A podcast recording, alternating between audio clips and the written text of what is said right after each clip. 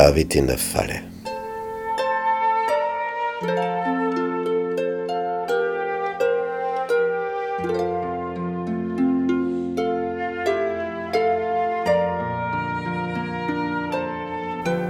David wird gejagt, Jahr um Jahr, von Saul und seinen Elitesoldaten.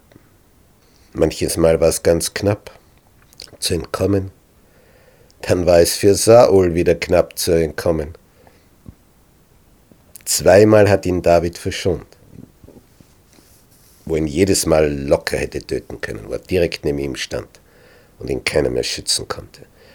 Jedes Mal schlief der König. Aber nach zehn Jahren ist David mürbe und müde geworden. Und seine Leute auch. Und dann trifft er eine Entscheidung, obwohl er schon eine ähnliche für sich allein schon einmal getroffen hat. Im ersten Buch Samuel, Kapitel 27 heißt es, David aber dachte in seinem Herzen. Das ist eine klassische Formulierung im Alten Testament. Wenn das steht, es dachte jemand in seinem Herzen, dann kannst du dir schon sicher sein, danach kommt nur Blödsinn heraus. Was denkt er? Ich werde doch eines Tages Saul in die Hände fallen. Das ist seine Angst. Was hat Jonathan gesagt? Meines Vaters Hand wird dich nicht erreichen und du wirst König werden. Was hat der König gesagt, nachdem er dort in der Höhle verschont wurde und er den Rockzipfel in Davids Hand sah? Du wirst König werden bitte rotte mein Geschlecht nicht nach dir aus. Der König und der Königssohn haben David zugesichert, du wirst König werden. Der Prophet Samuel hat ihn zum König gesalbt und hat gesagt, du wirst nach Saul König sein. Und jetzt hat es der König bestätigt, der Königssohn und der Prophet, also es kommt von Gott, aber nach zehn Jahren war er mürbe. So, was jetzt? Und jetzt sein Plan? Es gibt nichts Besseres für mich, als dass ich entrenne ins Philisterland. Die Idee führt in eine Katastrophe. Aber das weiß er noch nicht, der David. Dann wird Saul davon ablassen, mich ferner hinzusuchen im ganzen Gebiet Israels. Und ich werde seinen Händen entrennen. Dann hat er seine Ruhe. Nicht? Und David machte sich auf und zog hin mit den 600 Mann, die bei ihm waren, zu Achish, dem König, dem Sohn Mauchs, dem König von Gad. Die Geschichte, wo David ganz knapp entkommen ist, als er sich wahnsinnig stellte, vor Abimelech. Das war der König Achish von Gad. Jetzt kommt er wieder. Das ist schon eigenartig. Der Mensch kehrt zu seinen Wurzeln zurück. Und als er dort so ist,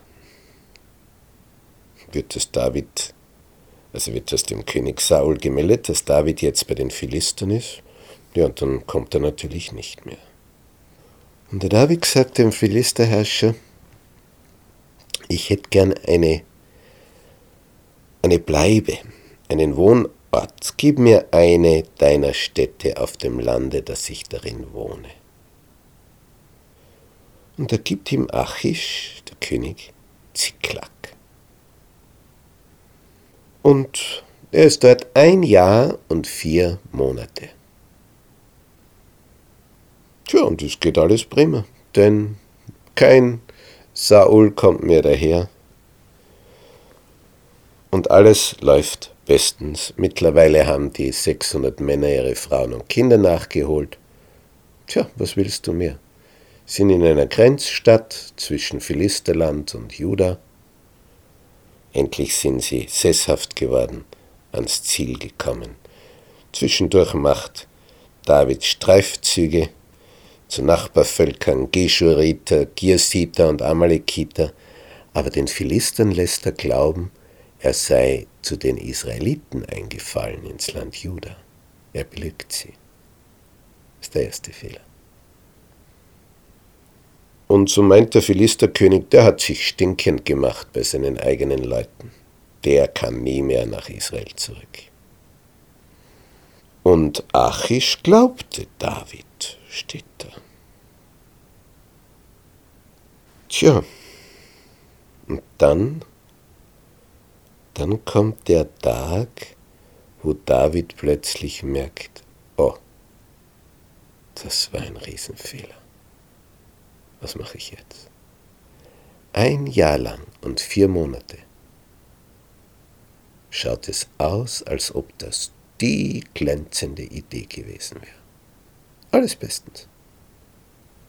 Da hätte jeder gesagt, na wo ist das Problem? Warum soll er nicht? Da hat er seine Ruhe.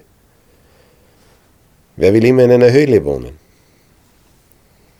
Musst ja verstehen. Die Philister sammeln wieder einmal ihr Heer gegen Israel. Ja, wann nicht? Aber es ist diesmal. Da schickt der König Achish zu David und sagt, Du sollst wissen, dass du und deine Männer mit mir ausziehen sollen im Heer. Ich will dich zu meinem Leibwächter setzen. Für die ganze Zeit.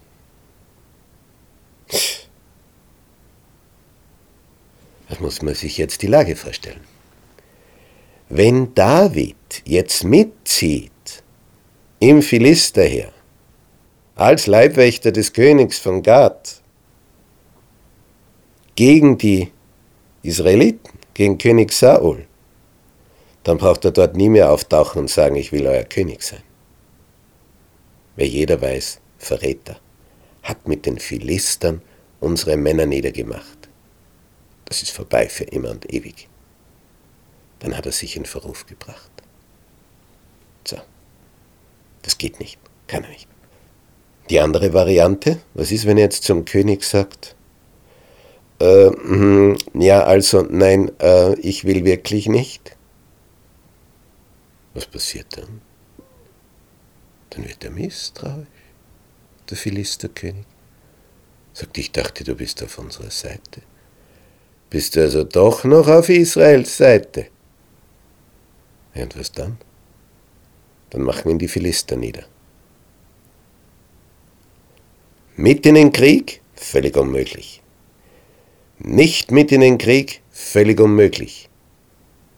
Dritte Variante, gibt es nicht. Beide Wege unmöglich. Was soll David jetzt tun? Er, er ist völlig außer sich. Und das muss er auch noch seinen Leuten begreiflich machen.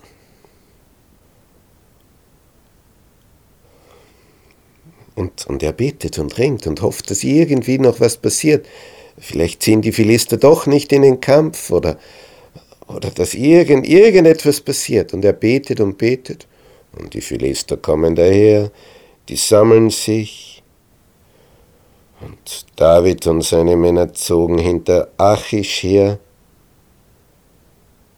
Ja, und dann gehen die Richtung Israel. Und David betet unentwegt. Was soll er tun? Was soll er jetzt tun? Er kann nicht gegen Israel kämpfen. Muss er. Sonst bringt er sich bei den Philistern in Verruf. Kämpft er, bringt er sich bei Israel in Verruf. Was immer er tut, bei irgendjemand ist er immer in Verruf. Er kann nur zwischen zwei riesigen Übeln wählen. David ist verzweifelt. Und dann geschieht Folgendes.